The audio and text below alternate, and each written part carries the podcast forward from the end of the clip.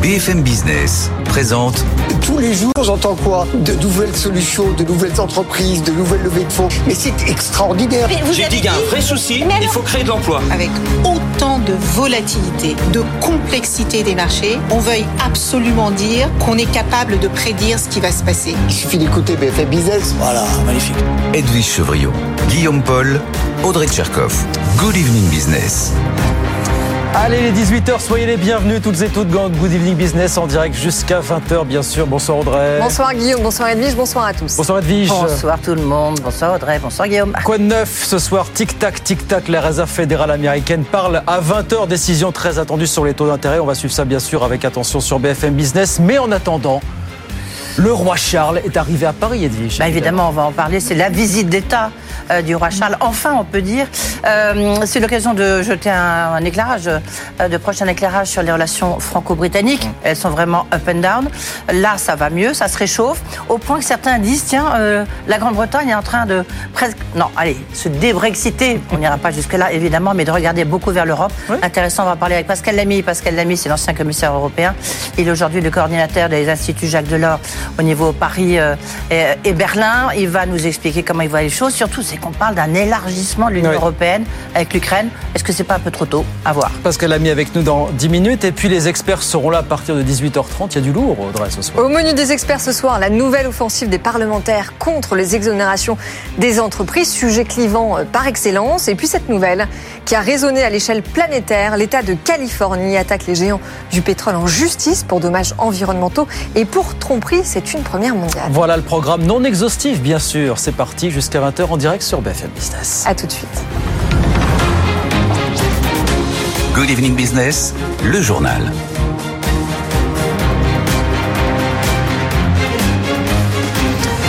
Donc, que va décider cette fois la Réserve fédérale américaine? Décision sur les taux attendue à 20h. A priori, cette fois, il n'y aura pas de nouvelle hausse des taux. On va faire une pause, comme on dit.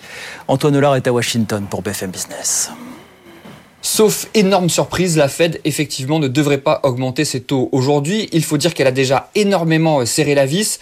Ces 18 derniers mois, il y a eu 11 hausses de taux, des taux qui n'ont jamais été aussi élevés depuis euh, 2001. Et cette politique est payante.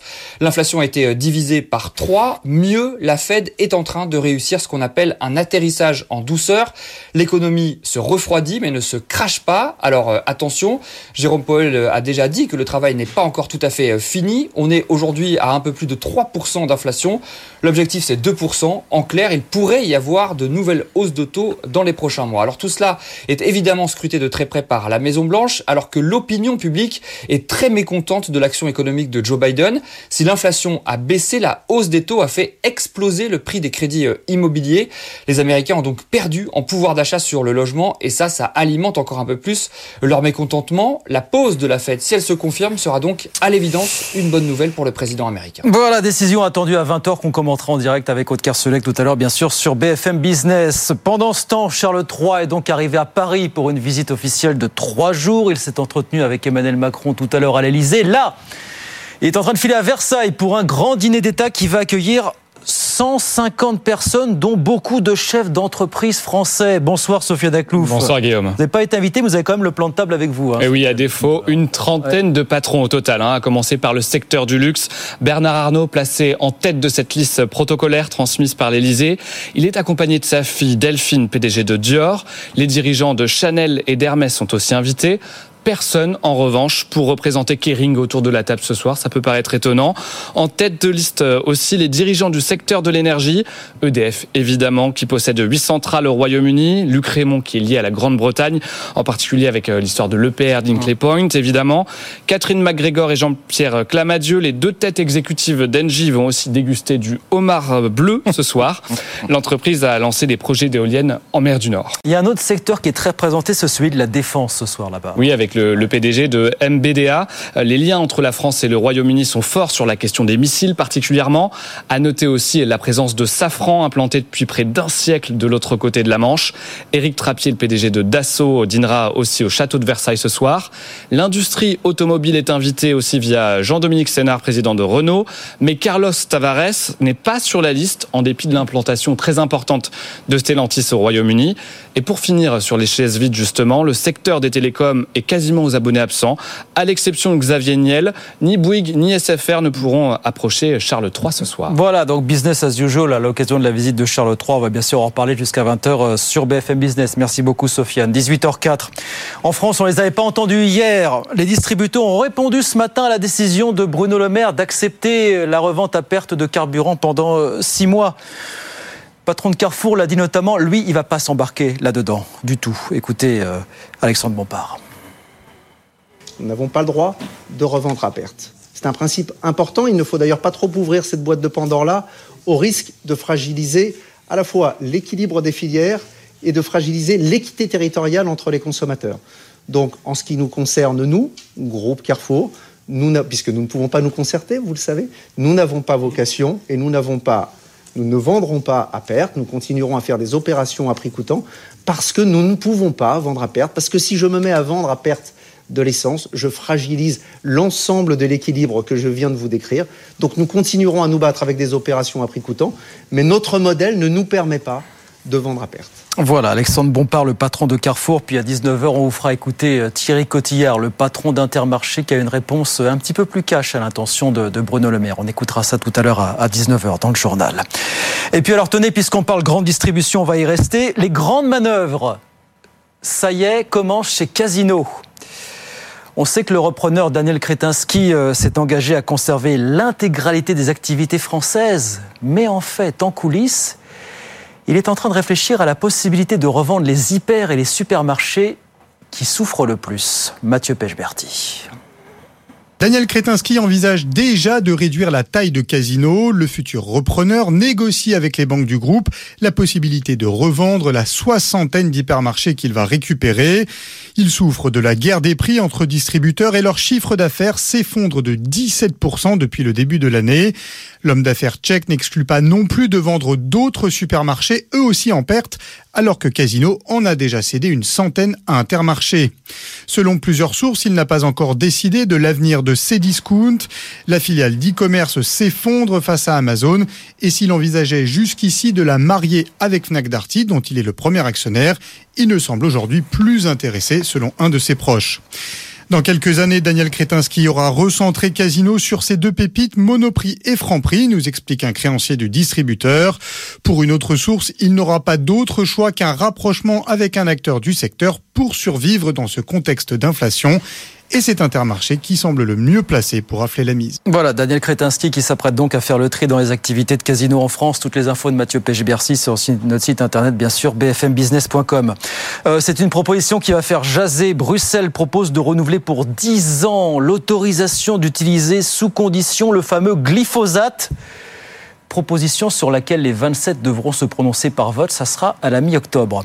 En France, Boursorama va changer de nom et va désormais s'appeler Boursobank. Ça sera à partir du 2 octobre. Elle va aussi changer de logo. La filiale euh, de la Société Générale qui compte 5 millions de clients espère monter à 8 millions d'ici 2026.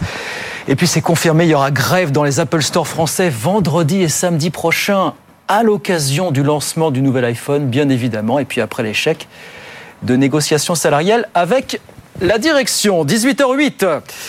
On va sur les marchés tout de suite, retrouver Aude Kersulek depuis Euronext à la Défense. Bonsoir Aude, dans un terminé en ce soir à la Bourse de Paris. Bonsoir. Oui, avant la Fed, parce que bien sûr, hein, c'est ça qui nous intéresse ce soir, la décision sur les taux puis les indices pour la suite. Alors en tout cas, c'est un CAC 40 confiant qu'on en a eu euh, aujourd'hui, une hausse hein, pour le deuxième jour consécutif, une hausse plus marquée hein, qu'hier, plus 0,67%, 7330 points. Un CAC 40 aussi encouragé euh, par la baisse des prix du pétrole. On a perdu 2 euh, dollars sur le Brent depuis hier. On est à 93 dollars pour le moment. Ça a été une journée de rachat sur des valeurs particulièrement délaissées ces derniers jours. Souvenez-vous de Société Générale. Lundi, moins 12% après l'annonce du plan stratégique. Et encore euh, hier, on reprend aujourd'hui 3% euh, sur cette valeur. L'automobile aussi euh, était à l'honneur. Stellantis, plus 3%. Et l'immobilier commercial aussi, Unibail Rodamco, qui réagit au fait qu'il ne devrait pas y avoir de hausse de taux de la part de la Fed cette fois-ci. C'est bien ça qu'on attend. Donc une pause, un skip, mais surtout, on attend les explications de Jérôme Powell sur la fin d'année, son interprétation sur la hausse aussi des prix du pétrole récemment et les conséquences que ça peut avoir. Euh, voilà ce qu'on commentera ce soir. En attendant, le CAC 40, lui, donc montait ce soir euh, de plus 0,6% à 7330 points. Merci beaucoup, Odkar Sulek. Les marchés dans leurs petits chaussons, effectivement. On regarde ce qui se passe du côté de Wall Street. Pendant ce temps, la mi-séance, le Dow Jones qui grappille 0,6% et puis euh, l'indice Nasdaq de son côté qui est en légère baisse de 0,1%. Tout ça la mi-séance. 18h09. L'ancien commissaire européen, ancien directeur général de l'OMC, Pascal Lamy, invité d'Edwige Chevrillon, dans un instant sur BFM Business. À tout de suite. BFM Business présente Edwige Chevrillon, la grande interview. Bonsoir à tous, bienvenue dans cette grande interview. Mon invité ce soir, vous le connaissez bien, c'est Pascal Lamy, ancien commissaire européen, ancien secrétaire général de l'OMC. Il est aujourd'hui euh, coordinateur des instituts Jacques Delors, Paris, Bruxelles, Berlin. Et donc, Pascal Lamy, il faut pas oublier, vice-président du Forum euh, de Paris sur la paix, puisque vous rentrez de New York où vous avez présenté justement tout, tout votre rapport sur la finance, sur un, euh, sur la finance climatique, j'allais dire, oui, lapsus révélateur, sur comment on peut changer, essayer de changer le monde. Vous allez tout nous expliquer. Euh, bonjour et bonsoir, merci d'être là. Je, je, vous ai demandé d'être là aussi euh, pour commenter, non pas comme point de vue image du monde, la visite de Charles III, mais quand même c'est très révélateur d'un réchauffement des relations franco-britanniques qui ont connu, qui ont été vraiment upside down. Cette visite d'État, elle est importante ou pas? Oui, comme toutes les visites d'État, euh, c'est un symbole euh, qu'on invite euh, pour célébrer euh, l'amitié franco-britannique à un moment, effectivement, vous avez raison de le souligner, où les, les choses s'améliorent. Fini les bras d'honneur et les pitreries de M. Boris Johnson. On vient aux choses sérieuses. Euh, la Grande-Bretagne vient de rentrer euh, la semaine dernière dans l'espace européen de la recherche qu'elle avait quitté il y a six ans. Six ans de perdu, une catastrophe pour les chercheurs britanniques, une très mauvaise nouvelle pour les chercheurs européens, parce que quand on n'a plus Oxford et Cambridge dans les programmes de recherche européens, c'est quand même beaucoup moins bien. On va enfin revenir sur cette imbécilité et euh, le leader euh, travailliste dont on pense qu'il a de bonnes chances de gagner les prochaines élections. donc les élections l'année prochaine, hein, oui. a, euh, a, décidé, a expliqué cette semaine au FT qu'il entendait renégocier le Brexit. Euh, donc, et il a rencontré Emmanuel Macron avant-hier. Donc euh, Emmanuel Macron, il s'entretient en ce moment même avec le roi Charles III, absolument. mais il a quand même rencontré le chef du parti travailliste mardi. Absolument. C'est important de le souligner. Et en gros, je crois que ce qu'il lui a dit, euh, en tout cas c'est ce que j'aurais dit, et c'est ce que je leur dis quand ils me posent la question, mes amis travaillistes, euh, je leur dis, euh, en gros, si on, supposons qu'on consomme un divorce comme on consomme un mariage, alors ne consommez votre divorce que très modérément, et les choses iront mieux. Oui, mais alors attendez, je vais continuer avec votre image, parce qu'elle l'a mis. C'est que parfois, on peut divorcer et se remarier. Est-ce que, donc là, vous dites clairement, vous avez le sentiment, y compris du côté de Rishi Sunak, que la Grande-Bretagne se retourne à nouveau vers l'Europe, vers l'Union européenne. Et est-ce que vous pensez qu'on pourrait débrexiter, ou c'était un, mot euh, peut-être euh, trop audacieux? À très long terme, c'est pas impossible. Euh, L'opinion britannique n'a finalement mis que trois ans pour se retourner. Hein, aujourd'hui, vous avez une majorité de Britanniques qui pensent que le Brexit a été une erreur. Et euh, une bonne partie des Brexiteurs sont passés de l'autre côté pour une raison très simple. Hein. C'est que ça va pas du tout. Ah oui, que la sortie de, de, la Grande-Bretagne de l'Europe n'a pour l'instant apporté que des emmerdements à la Grande-Bretagne et pas davantage. C'est un choc économique. Maintenant, il y a une frontière. D'ailleurs, les Britanniques, je suis bien placé pour savoir, parce qu'on avait fait ça avec Delors, avaient beaucoup insisté pour qu'on fasse un marché intérieur et qu'on retire les frontières. Euh, ils en ont remis une en sortant. Forcément, ça leur coûte cher. Et donc, de mon point de vue, la seule solution raisonnable, c'est de continuer à prétendre qu'on a divorcé. Parce que, euh, pour l'opinion britannique, bon. Mais, disons, de, de séparer les corps de manière. Euh, moins définitive. Voilà. Ça me paraît une bonne formule. Oui. Est-ce que le, y a le rapprochement entre la, la, France et la, la Grande-Bretagne. On l'a encore vu tout à l'heure. On voit bien que Emmanuel Macron, il a des bonnes relations avec le Premier ministre britannique. Il a des bonnes relations avec le, le roi euh, Charles III. On voyait une espèce de connivence lorsqu'on les observait en train de descendre les, les Champs-Élysées. Euh, Est-ce que la France, finalement, elle a plus d'intérêt qu'avec l'Allemagne aujourd'hui, non? Elle a Non. plus d'intérêt avec la, la Grande-Bretagne, que ce soit sur des questions, question- diplomatiques, des questions militaires, des questions de défense? Edwige Chevrillon, c'est une question qui se pose régulièrement. Mm. Euh, mais euh, la France et l'Allemagne sont les deux plus grands pays du continent pour le moment. Oui, enfin, La Grande-Bretagne reste une île. Elle a mis beaucoup de temps à rentrer dans l'Union européenne. Euh, elle met beaucoup de temps à en sortir. Madame Thatcher voulait renégocier son adhésion. parce oui, mais ça c'était il y a longtemps. mal Oui, vous me direz, l'histoire est toujours importante. Hein, parce que- oui, mais on est, maintenant, ils veulent renégocier Hum. leur sortie. Dire, Donc, ça va, ça vient. L'opinion britannique n'est pas stable sur cette question. L'opinion française est stable. L'opinion allemande est stable.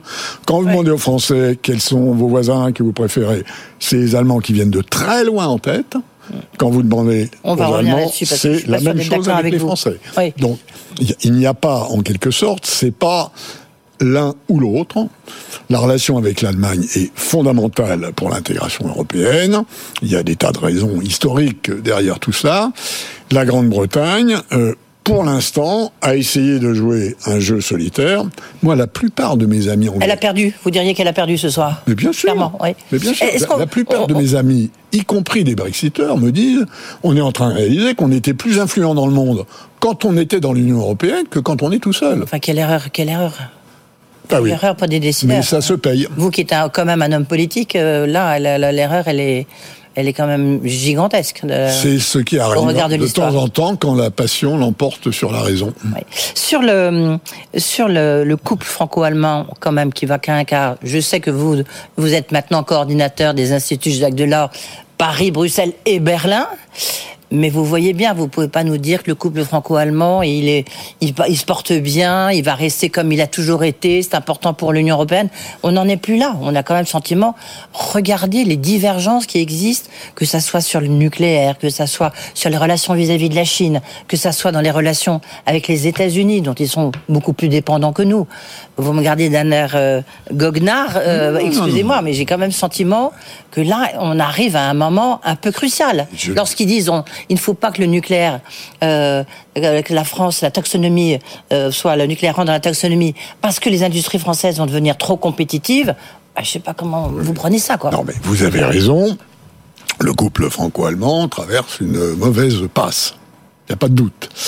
Et quand on connaît un peu Emmanuel Macron et Olaf Scholz, euh, c'est vraiment pas du tout, du tout, du tout la même manière d'approcher les choses. Euh, Olaf Scholz est un bourgeois du Nord.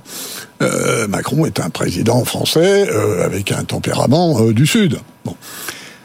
La vérité, j'en suis d'accord avec vous, c'est que l'invasion russe en Ukraine a mis le doigt sur les trois sujets sur lesquels les Français et les Allemands ont jamais été d'accord, jamais, sauf qu'on avait tendance à mettre ça sous le tapis pendant très longtemps, le nucléaire, absolument, la défense, et notamment le lien transatlantique, et les questions de budget Le budget, européen, oui. donc, qui sont les trois sujets sur lesquels on n'a jamais été d'accord. Bon, le nucléaire, il faut faire la paix. Il faut que les Allemands arrêtent d'emmerder les Français à Bruxelles en prétendant que le nucléaire est une industrie sale, parce que ça n'est pas vrai du point de vue des émissions de carbone. Et il faut que les Français euh, acceptent que pendant une certaine période, les Allemands subventionnent leur, leur énergie. Ils ont fait, à mon avis, l'erreur de sortir du nucléaire. Ils n'y rentreront pas. Parce que c'est fondamental dans la pensée des Verts qui jouent un rôle important dans la politique allemande. Sur la défense, il faut tout reprendre à zéro. Aujourd'hui, on l'a encore entendu aux rencontres franco-allemandes d'Evian cette année, même si euh, les choses, doivent- les échanges doivent y rester discrets. Alors, on en j'en ai souvent parlé ici parce que là, les divergences sont un peu éclatées euh, plein jour, enfin, même si c'était en avez, comité. vous avez raison, mais il y a une réalité très simple qui est que si les Américains n'étaient pas avec nous en Ukraine, l'Ukraine serait une province russe. Oui. Donc, la vérité, le problème de la défense européenne, c'est quand et comment les Américains décideront-ils que les Européens doivent prendre leurs responsabilités en matière de défense? Oui, mais ça, je vous entends depuis quand même, oui. Mais Ah, Alors, ça regardez, pour- en tous les cas, on n'est pas du tout là, puisque l'OTAN devient de plus en plus importante. Nous Regardez sommes- ce qui se passe je au niveau allemand, je suis d'accord. italien, euh, Je suis d'accord polonais. avec vous. Aujourd'hui, l'Europe n'est pas capable de se défendre. Et n'est Alors- pas non plus capable de défendre les Ukrainiens. Et si M. Trump est élu président des États-Unis Et qu'il laisse tomber l'Ukraine, ce que je ne crois pas qu'il fera parce que sa majorité au Congrès ne l'autorisera pas, alors c'est l'Europe qui a un énorme problème. Donc il n'y a pas de doute pour moi qu'à terme, il faut renforcer une capacité autonome de défense européenne. Aujourd'hui, aujourd'hui, ça n'est pas le cas. Non, c'est pas le cas. Et il faut quand même rappeler que 2024 va être une année assez difficile, hein, parce qu'il y a les élections européennes, les élections en Grande-Bretagne et les élections euh, évidemment aux États-Unis. Donc ça va être un moment compliqué. Là, est-ce qu'on est vraiment dans un rapport de force rapidement, parce qu'on a encore beaucoup de questions. Autant euh, Union européenne, pour l'instant, c'est plutôt l'OTAN qui, qui qui qui assure la marche des affaires européennes au sens le plus large du terme, si vous permettez. En cette Ukraine, oui. En Ukraine, oui, mais pas que, pas qu'en Ukraine. Si. En Ukraine. Si. En Ukraine, oui, parce que c'est une guerre et que les guerres, euh, c'est le sort des armes qui décide de l'issue des guerres. Et qui se bat en Ukraine, ce sont les Ukrainiens, mais le soutien est un soutien OTAN. Et si nous gagnons, c'est-à-dire si les Ukrainiens arrivent à préserver leur indépendance, ce sera une victoire de l'OTAN. Il n'y a pas de doute là-dessus. Ok, il faut mais alors justement, est-ce qu'il faut euh, Il y a un rapport qui a été remis donc euh, franco-allemand euh, Oui. sur euh, les conditions d'un élargissement parce qu'il y a une réunion très importante fin décembre pour savoir s'il faut faire rencontre, euh, rentrer au sein de l'Union européenne, ben la Moldavie, euh, les, les Balkans du Nord et l'Ukraine. Vous, à titre personnel, vous êtes favorable ou pas à faire rentrer l'Ukraine? Je crois que c'est une perspective désormais inévitable et que une partie de l'énergie que la population ukrainienne met à défendre son pays est aussi nourrie par l'espoir d'une adhésion européenne. Et je crois que c'est ainsi. C'est pas pour tout de suite. Ce rapport euh, que vous citez à juste titre, qui a été demandé par les deux ministres des Affaires européennes, français et allemand, à un groupe d'experts, il y a d'ailleurs de 12 experts, il y a un expert de l'Institut Jacques Delors à Berlin et une experte de l'Institut Jacques Delors à Paris qui ont participé à ce groupe, en gros, recommande d'aborder cette question élargissement-approfondissement, qui revient à chaque fois, une question d'élargissement vient sur la table, en faisant des réformes préalables sur le vote à la majorité, sur le budget, et aussi pour renforcer l'état de droit, les procédures européennes étant ça, un peu aussi, on l'a vérifié avec la Pologne et la Hongrie. Oui, c'est un peu les, les sujets euh, euh, qui fâchent. Est-ce qu'on peut faire rentrer l'Ukraine avant la Moldavie, avant les, les pays qui frappent à la porte depuis quand même de nombreuses années?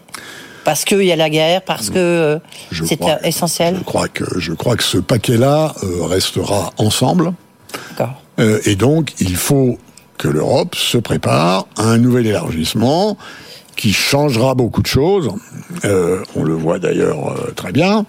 Euh, on en a, si on n'a pas compris que ça changerait beaucoup de choses, on en a un avant-goût avec les tracas de l'Ukraine pour exporter du blé en Pologne. Oui. Tiens, question justement à l'ancien secrétaire général de l'OMC. L'OMC est complètement en panne sèche, la poumpe.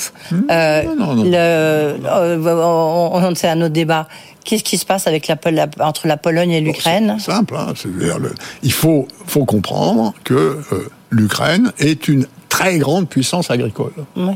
Hein, elle a, euh, Troisième, elle a c'est la euh, Russie, la 40 numéro un. millions d'hectares de surface agricole. La France en a 25. hein.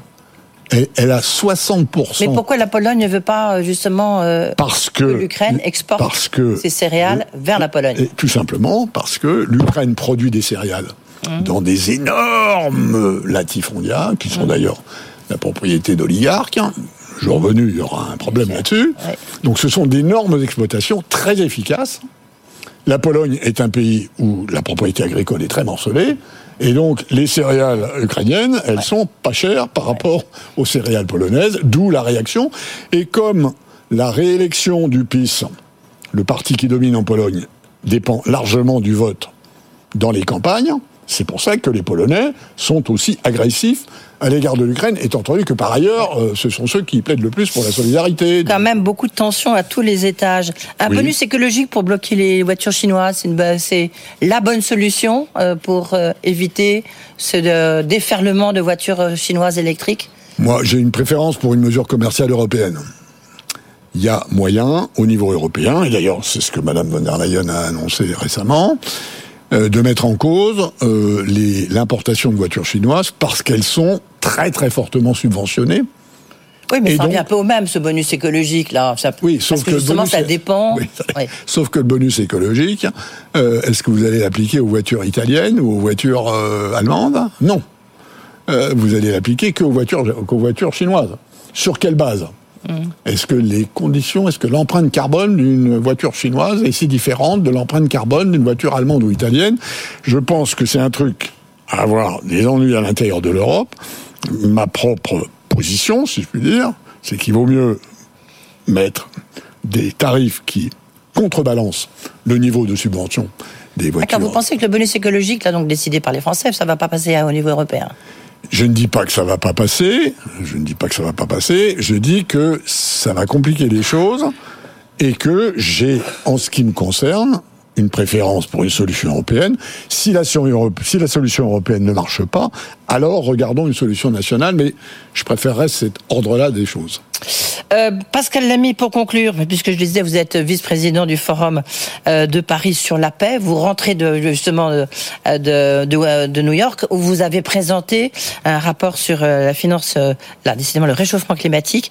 On voit que ce, ce- ce rapport est un peu technique, mais en même temps, euh, il a eu beaucoup d'échos. Euh, est-ce Qu'est-ce que vous apportez de plus? On apporte des idées nouvelles. On part du principe que euh, ce réchauffement, c'est-à-dire ce qu'on appelle l'overshoot en anglais, le dépassement de cette ligne de 1,5 degré qui avait été fixée à Paris, la ligne rouge du réchauffement, on part du principe que c'est assez probable, c'est encore évitable, de justesse, à condition, et seulement à condition, de revoir fondamentalement l'ensemble des actions qui euh, doivent nous sortir de cette affaire de réchauffement climatique. Les émissions, on propose d'arrêter les émissions dans le Nord et de laisser un peu de place aux pays qui ne sont pas industrialisés. On propose de regarder des obligations de reprise de carbone dans l'atmosphère. On propose euh, de faire un moratoire, mais de continuer la recherche sur des technologies très controversées, comme par exemple la modification des radiations solaires. Donc il y a une trentaine de propositions très nouvelles et qui, Et qu'à mon avis, va- l'objectif est enfin, enfin, de euh, monter notre capacité, euh, parce que sinon on est quand même mal barre. Et comme vous dites, ça fait un petit peu de bruit. On aura certainement l'occasion d'en reparler. Merci Pascal Lamy euh, d'avoir euh, fait un stop ici, euh, de retour de New York. Merci beaucoup. Tout de suite, le rappel des titres Guillaume Paul. BFM Business, l'info éco.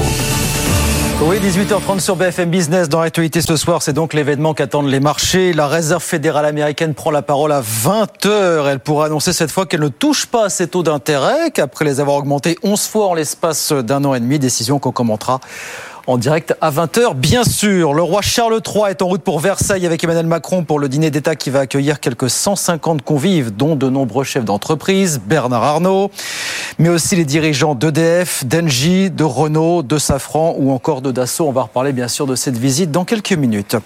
En France, la grande distrib dit non à Bruno Le Maire. Pas question de vendre le carburant euh, à perte. Le PDG de Carrefour l'a dit ce matin. Il ne faut pas ouvrir cette boîte de Pandore. Le patron d'Intermarché a été encore plus cash. Si on fait ça, on va augmenter le prix des pâtes, a déclaré Thierry Cotillard. On l'entendra tout à l'heure dans le journal de 19h. En Europe, proposition qui va faire jaser. Bruxelles propose de renouveler pour 10 ans l'autorisation d'utiliser sous condition le fameux glyphosate, dans tous les pays de l'Union, proposition sur laquelle les 27 devront se prononcer par vote, ça sera pour la mi-octobre. Euh, Boursorama va changer de nom et va désormais s'appeler Boursobank à partir du 2 octobre prochain. Elle va également changer de logo. Et puis c'est confirmé, il y aura grève dans les Apple Store français vendredi et samedi prochain à l'occasion du lancement du nouvel iPhone après l'échec de négociations salariales avec la direction. 18h33, les experts arrivent dans un instant. Audrey Tcharkov, Edwige Chevrillon, Emmanuel Le Chypre et toute la rédaction de BFM Business. À tout de suite. Good Evening Business. Actu, experts, débat et interview des grands acteurs de l'économie. 19h35, c'est parti pour les experts. 18h. 18h35, voilà, on a toujours un temps d'avance, vous voyez. Emmanuel Le Chypre, merci de nous avoir rejoints. Bonsoir. Sofiane Aklouf également. Bonsoir. Alors Edwige Chevrillon, on va débriefer avec vous de cet entretien euh, long et très riche que vous avez eu avec Pascal Lamy, c'est l'ancien directeur général de l'OMC, puis c'est le coordinateur des instituts, euh, Jacques Delors. Beaucoup de sujets évoqués avec lui. On va commencer par son, son analyse de la venue de Charles III à Paris. Oui, ce qui est intéressant, juste, c'est euh, d'abord qu'il a été commissaire européen pendant très très très longtemps. Euh, euh, il, il, connaît, il a, il a joué un rôle important aussi dans les négociations sur le Brexit. Mm. Ce qui est intéressant, c'est que lui, il dit qu'il y a un véritable maintenant il y a une espèce de mea culpa des élites britanniques pour dire il y a eu une espèce d'engouement, de folie anti-bruxelloise. On a l'impression qu'on allait compter plus si on était en dehors et qu'aujourd'hui, y compris, il citait l'interview de du patron du, oui. du, du, du, labor euh, travailliste qui a rencontré Emmanuel Macron dans le Financial Times et qui disait euh, il faut qu'on qu regarde, qu'on se retourne de nouveau vers l'Europe. Et je pense que ça, c'est un point très important. On le sent bien. Il n'y a plus Boris Johnson, donc il n'y a mm. plus les excès d'avant. Et que là, euh, notamment sur l'éducation, c'est vrai, et sur la recherche, parce que le, le, fait que Cambridge et Oxford ne pouvaient plus avoir les oui. européens a été un, un véritable terrible. désastre pour la recherche britannique, mais aussi pour la recherche française mais et, européenne. Il, il, va plus loin. Kerr Starmer, qui a rencontré effectivement Emmanuel oui. Macron, c'est qu'il dit effectivement, si je suis élu l'an prochain, on verra bien effectivement, je vais demander qu'on renégocie les accords post-Brexit passés avec l'Union européenne. C'est comme un divorce. Il a, il a pris l'exemple d'un mariage, ouais. d'un divorce. Et puis c'est vrai qu'il y en a certains, on en connaît tous, qui, qui se remarient ou qui deux mois, ou qui deux mois ont un divorce plus souple, quoi. Mm. Et c'est ça qu'il faut un peu trouver. Il faut trouver un mode d'emploi. Mais en tous les cas, c'est quand même un fait majeur et très oui. important euh, pour l'avenir de l'Union européenne, c'est de voir que la Grande-Bretagne est en train d'essayer oui. de revenir vers nous. Aussi parce qu'ils n'ont pas signé beaucoup d'accords post-Brexit avec beaucoup de ah partenaires. Euh, L'Europe, il y a eu un accord à minima. Les États-Unis, il y en a toujours ben pas. Oui, mais en même temps, pourquoi? Parce que quand on, quand on regarde les termes, justement, de l'accord commercial entre Londres et l'UE, euh, ils ne font plus partie de l'union douanière. Ça, c'est un premier point. Et puis, les procédures bureaucratiques aux frontières ont pris des dimensions ubuesques. Donc ça, ce sont les deux sujets, en effet, qu'il faut traiter rapidement. Alors, il, il l'a quand même cité. Hein, enfin, il a quand même dit que Londres euh, allait revenir, s'est acté euh, au sein du programme de financement de la recherche et de l'innovation européenne, mais euh, enfin, il était temps parce que c'est six années de perdu. Ça peut aller jusqu'où le rabibochage après ces six années de perdu justement pour vous, Emmanuel, entre l'Europe et le. Bah, on est on est passé par euh, bah, vous savez les cycles sont sont vraiment euh, réguliers il y a des hauts et des bas on est on sort quand même d'un d'un très bas et même d'un des plus bas c'est-à-dire la période la Boris, Boris, Johnson on est resté quand même cinq ans quasiment sans avoir un sommet euh, euh, important entre les deux pays, ce qui n'arrive jamais entre des pays aussi proches. Euh, et là, on est vraiment dans une phase de, de, de réchauffement. Hein. Il y a eu le sommet euh, à l'Elysée avec en mars, euh, Richie Sunak. Alors, ce qui est fascinant, c'est qu'il y a ce rapprochement, malgré on a toujours notre lot. L'affaire des sous-marins. Alors voilà, par exemple, il y, a, il y a toujours un lot de contentieux avec les Britanniques, mais c'est un peu notre lot Sur quotidien. Il y a les migrants, il y a la pêche, etc. Mais on est quand même dans une phase de, de réchauffement euh, avec un souverain qui euh, maintenant fait bien attention à ne plus euh, mettre le doigt dans la vie politique comme il l'a fait peut-être trop souvent dans le passé, là maintenant. Mais on sait qu'on peut compter sur lui parce qu'il est euh, extrêmement euh, francophile. francophile. Mais bon, Elisabeth II euh, l'était aussi. Donc, et effectivement, on voit qu'il y a des intérêts maintenant euh, économiques euh, au, au, au, rapprochement. alors, ça n'a pas été l'effondrement qu'on annonçait. Oui, le sur, Brexit, le, sur le plan économique. Le Brexit, ça a amplifié certains événements qui n'avaient pas pour origine le Brexit, mais qui ont coûté plus cher au Royaume-Uni euh, à un Royaume-Uni brexité. Je pense au Covid, je pense mmh. euh, à tous les effets qu'il y a eu sur l'inflation, etc. Et puis le pays s'est quand même un peu vidé de sa substance, c'est-à-dire oui, en gros, tu, tu tout, prends, notamment en, mati en, matière de ressources humaines. Oui. Et puis il y a la il y a la City qui patine, bah, mais qui n'arrive pas, et qui n'arrive pas à trouver et qui n'arrive pas effectivement à trouver. Oui, un, alors ceci dit, enfin euh, quand même, je vous rappelle que le Royaume-Uni ne va pas euh, aussi mal que ce qu'on avait prédit, hein, parce que les perspectives de croissance, elles sont plutôt encourageantes, elles sont pas si euh, éloignées que ça de la moyenne européenne. Oui, alors que non, mais on avait, enfin, on n'arrêtait pas d'entendre un narratif décliniste de la Grande-Bretagne. Non, enfin, mais les pas. échanges commerciaux sont plus difficiles, on croule sous la paperasse, enfin c'est devenu très très difficile. Encore ce soir, Pascal Lamy, votre invité, parle tout à l'heure d'un choc économique et, et, dit que le Brexit n'a apporté que des emmerdements, ouais. je ouais. cite, euh, à la on fois au Royaume-Uni oui. et, et, à l'Union européenne dans leur relation euh, Union européenne-Royaume-Uni quand même. Mais il y a une question quand même quand vous vous posez la question de savoir est-ce que vous pensez qu'on peut débrexiter, voilà, comment on le dit. Oui, j'ai ce mot-là. Ouais. Oui. Mais il dit pas non, quoi. Enfin, ah non, dit, attendez, il a dit non, à court terme. Oui, il dit, non. Il dit pas oui, mais il dit pas non. à long terme, voilà. parce que c'est très très très compliqué. Ah oui. Que quand même, faut pas mettre euh, la charrue ou, euh, avant le carrosse, enfin la roue avant le carrosse. Euh, Alors revenir est plus est, quand même nettement plus simple que de Je pense que, que c'est par les fameux cercles concentriques si si chers à Jacques Delors. C'est-à-dire effectivement, ça peut être sur la recherche, non Ça peut être sur des, on peut avoir des accords commerciaux qui peuvent être signés. C'est peut-être là où on peut avoir un rapprochement. Mais restent les grandes questions quand même sur la défense, euh, sur les interventions. Bah, on a vu au Sahel, il euh, y, y, a quand même eu, il y, y, a quand même un coup franco-britannique sur des sujets. Sauf qu'il y a quand même Edwige quand même, parce que je, pour le coup, quand vous comparez finalement l'évolution des relations entre les, les Anglais et les Français. Est-ce que ces relations ont évolué différemment, plus mal ou mieux que les relations avec les Allemands, par exemple? Je pense à tous ces sujets de défense. Est-ce que ça fait une telle différence que ça le fait que le Royaume-Uni soit sorti de l'Union européenne en matière de, relations, notamment sur ces sujets majeurs. Non. Et effectivement, euh, du coup, on se dit, bah, qu'il soit dedans ou dehors, bon, voilà. non, mais c'est euh, un peu différent parce que les euh, différents qu'on a eu justement par le passé et qu'on continue à avoir avec l'Allemagne, ce sont sur des sujets qui sont très structurels. Là, finalement, quand on regarde les frictions avec la Grande-Bretagne, c'était plutôt une question de personnalité, parce qu'en effet, Emmanuel Macron et Boris Johnson ne s'entendaient pas du tout. Liz Truss, elle, alors elle a été encore plus loin, elle n'est pas restée longtemps, quand même du mais elle a quand même que doit être le marché intérieur euh, mm. européen.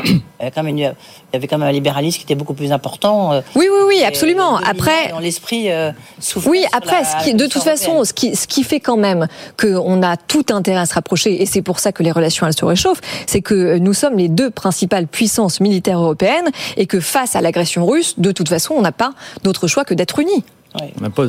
Et encore, une défense européenne. et, encore une fois, on est face à un pays qui n'a pas signé beaucoup d'accords commerciaux post-Brexit. Cameron a cru à une époque pouvoir en conclure un avec Trump alors à la Maison Blanche. Il n'y est pas arrivé, pas plus que Boris Johnson. Et aujourd'hui, ils sont un petit peu à la peine de, ce point de vue-là. Euh, oui, Vige. Non, moi je vais juste, il y a deux choses, deux points que j'ai trouvé euh, qu'il euh, faut garder dans notre tête. Hein, euh, c'est un, la 2024, c'est une année très importante en termes d'élections. Oui. Élections européennes. Élections européennes, évidemment élections américaines. Et puis de dire que les différents qui émergent aujourd'hui entre la France et l'Allemagne, c'est les trois sujets un peu historiques dans notre couple qui ne marchent pas. C'est la défense, le nucléaire mm. et puis le budget. Et qu'en fait, la guerre ukrainienne a mis ça en exergue. Mm de facto. Et du coup, pour l'instant, on est dans une phase très difficile. oui, c'est une analyse. C'est vrai, c'est vrai. Et par ailleurs, ce qui ne euh, l'a pas souligné, c'est qu'en fait, ces, ces, trois sujets de tension sont exacerbés mmh. par le fait que l'économie allemande euh, stagne. Mmh. Et que donc, évidemment, eh ben, on retombe dans une situation où chacun pense à ses intérêts personnels avant tout. On va parler, il nous a parlé élargissement, on va en parler dans un instant. Euh, Pascal Lamy en a dit un mot, c'était très intéressant. Juste pour parler un petit peu rapidement de ce qui se joue ce soir à Versailles, c'est dans un peu plus d'une heure maintenant, Sofiane, grand dîner d'État euh, au château de, Versailles, 150 convives et notamment. Alors qui sera présent Il y a beaucoup de patrons. quand même. Oh, bah, pas nous déjà. Non, on n'est pas invités. Ah bah on ne pouvait pas être et là et ah là-bas. alors on a choisi. Voilà. Non mais il y a du beau monde hein, quand même. Du beau monde, une trentaine de patrons euh, au total qui sont en train progressivement d'arriver. On a les premières images. À commencer par le secteur du luxe, Bernard Arnault placé bah, tout en haut de cette liste protocolaire. Alors c'est pas une liste euh, par ordre alphabétique, donc c'est quand même très intéressant de regarder ça. Il est accompagné euh, euh, de sa fille. Étonnant. Oui, tout à fait. Il est accompagné, de sa fille Delphine, PDG de Dior. Les dirigeants de Chanel et d'Hermès sont aussi invités. Pas de surprise. Personne, en revanche, pour représenter Kering ce oui, soir. Oui, alors ça, ça c'est quand même assez étonnant. Est-ce que ça va pas créer des, des, frictions? Faut voir. Je ne sais pas comment ça s'est passé sur la liste d'invités. Est-ce que pas disponible ou pas invité, c'est autre chose. Après avoir fêté les 10 ans de Kering, il a dû François Répinaud a dû repartir aux États-Unis. C'est possible. possible ça comme ça. en tête de liste aussi, on retrouve les dirigeants du secteur de l'énergie, EDF évidemment, mmh. sans surprise, hein, qui possède huit centrales au Royaume-Uni. Catherine McGregor et Jean-Pierre Clamadieu, le fameux binôme exécutif d'Engie, sera euh, présent. Ils vont pouvoir déguster du homard bleu ce soir, sachez-le, en entrée. L'entreprise euh, qui a lancé des projets d'éoliennes en mer du Nord notamment. Euh, l'industrie de la défense est, bien représentée aussi ce soir, hein, avec le PDG de MBDA. Les liens entre la France et le Royaume-Uni sont forts sur la question des missiles évidemment, en ce moment. On en a beaucoup parlé. À noter aussi euh, la présence de Safran, implanté quand même depuis près d'un siècle et qui fabrique euh, des, sièges. Éric Trappier, PDG de Dassault, dînera lui aussi au château de Versailles. L'industrie automobile est invitée via Jean-Dominique Sénard, président de Renault. Mm. En revanche, on regarde aussi ceux qui ne sont pas invités là encore. Carlos Tavares n'est pas sur la liste. parce que il a le, le board est à est aux États-Unis lundi prochain. Donc j'imagine qu'il doit, elle a dû déjà Sans doute, mais en dépit quand même d'une présence de Stellantis assez importante hein, au Royaume-Uni, qui est quand même pas négligeable. Et pour finir sur euh, ces fameuses chaises vides, on parle du secteur des télécoms qui est aux abonnés absents. Le seul présent ce soir, c'est Xavier Niel. On remarquera quand même euh, l'absence des groupes SFR et Bouygues qui n'auront pas la chance de voir le, roi Charles.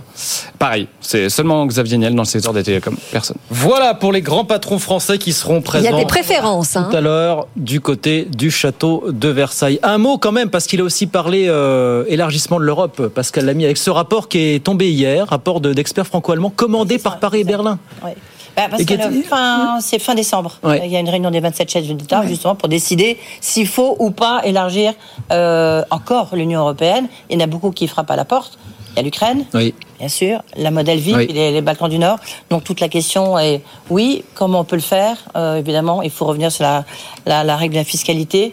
Mais euh, bon, je pense que ça va être un, un dossier complexe. Oui, alors Et après, politique. on a déjà tellement de mal à naviguer avec ce paquebot à 27, avec des disparités, enfin notamment sur les sujets économiques, qui sont telles que, euh, notamment sur la fiscalité, comment voulez-vous qu'on se mette d'accord? Aujourd'hui, on a une inflation qui est à moins de 2% en Belgique et en Hongrie, on est quasiment à 18%.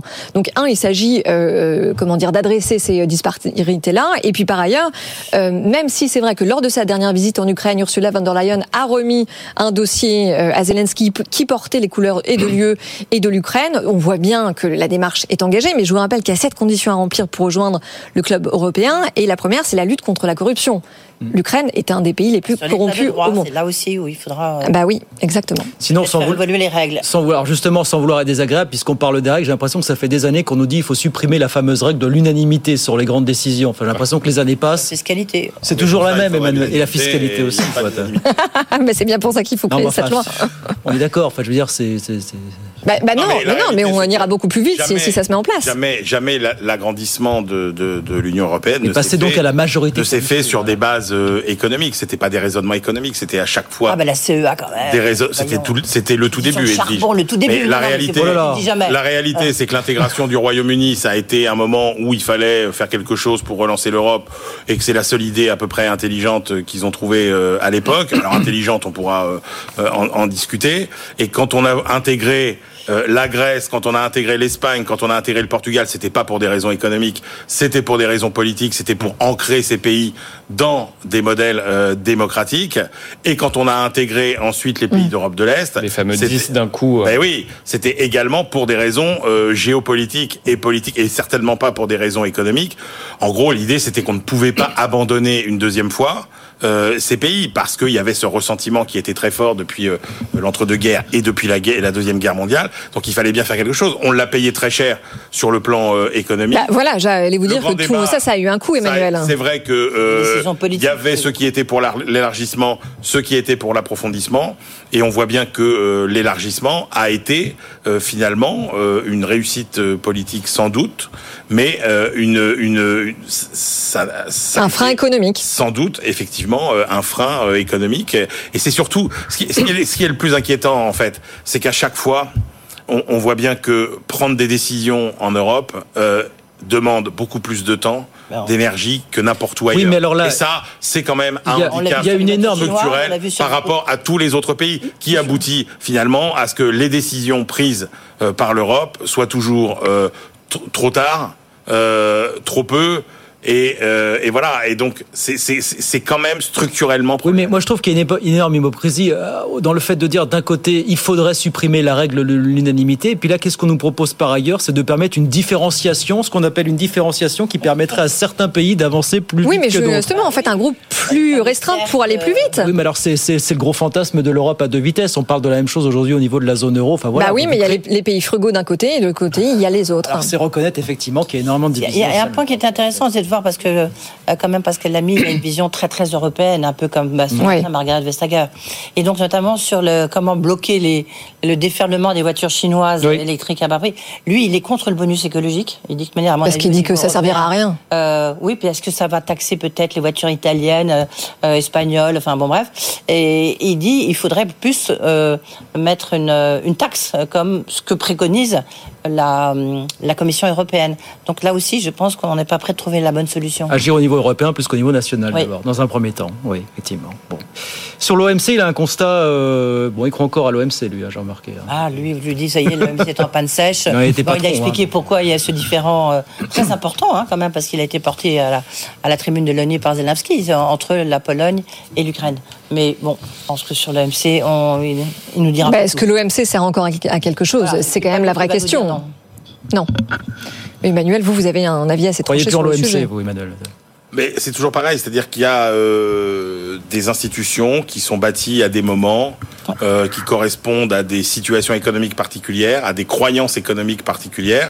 C'est vrai que l'OMC a été créé à une époque où tout le monde pensait que la mondialisation euh, c'était formidable, que ça ne faisait que euh, des gagnants et qu'il fallait un arbitre un petit peu pour euh, pour régler mmh. la partie. Or, ce qu'on voit, c'est qu'aujourd'hui le commerce mondial est en train de s'organiser dans de plus en plus autour de, de, de, de grands pôles. Et d'ailleurs, ça confirme cette finalement cette séparation progressive de l'économie mondiale en deux énormes pôles qui sont euh, le bloc euh, allez, euh, occidental, on va dire, et le bloc oriental, chinois de l'autre. Et vous voyez bien que les échanges entre les deux se renforcent, que chaque zone finalement a ses spécialités économiques et développe les mêmes finalement en mm. parallèle les, les, les, mêmes concurrents, les mêmes groupes. Vous avez les grands, chacun a ses euh, GAFAM d'un côté, BATLX de l'autre. Chacun est en train d'établir ses propres normes mm. de son côté, et on voit qu'on a cette ce clivage qui est en train de. Oui, et puis ce que, ce que vous ne dites pas non plus, c'est que pour avoir un arbitre, il faut que ça soit, enfin un arbitre en tout cas qui fonctionne, il faut que ça soit un arbitre qui soit complètement indépendant. Et l'OMC aujourd'hui est dans les mains des États-Unis. Enfin, l'Europe n'a aucune voix au chapitre à l'intérieur, et c'est bien pour ça d'ailleurs qu'on n'a pas porté plainte à l'OMC quand les États-Unis ont euh, déclenché leur euh, IRA.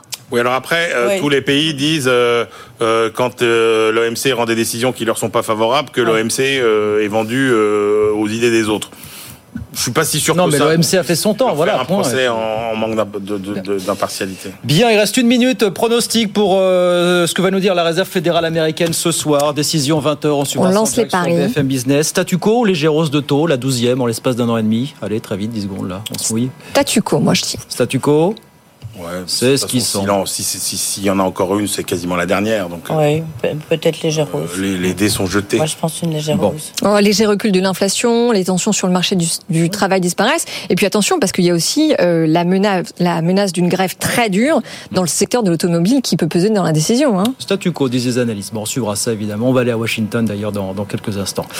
Allez, 18h53, c'est terminé pour ce soir. Merci beaucoup, Sofiane Aklouf, d'être passé nous voir. Emmanuel Le Chypre, merci. Edwige. À demain, 18h10. Demain, bah, on reviendra sur la crise du logement, logements sociaux, avec la présidente des HLM, Emmanuel Cols, euh, l'ancienne ministre, ancienne ministre du logement. Euh, du logement. Bah, c'est sûr que là, il y a un peu urgence. Euh, est-ce qu'il y a des solutions?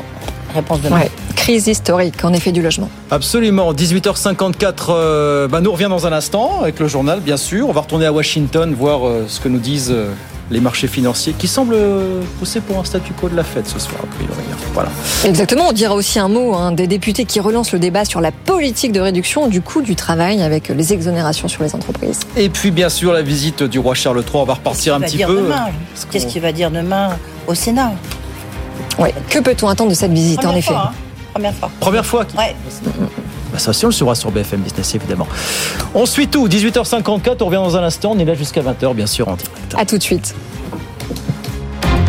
Good Evening Business. Actu, expert, débat et interview des grands acteurs de l'économie.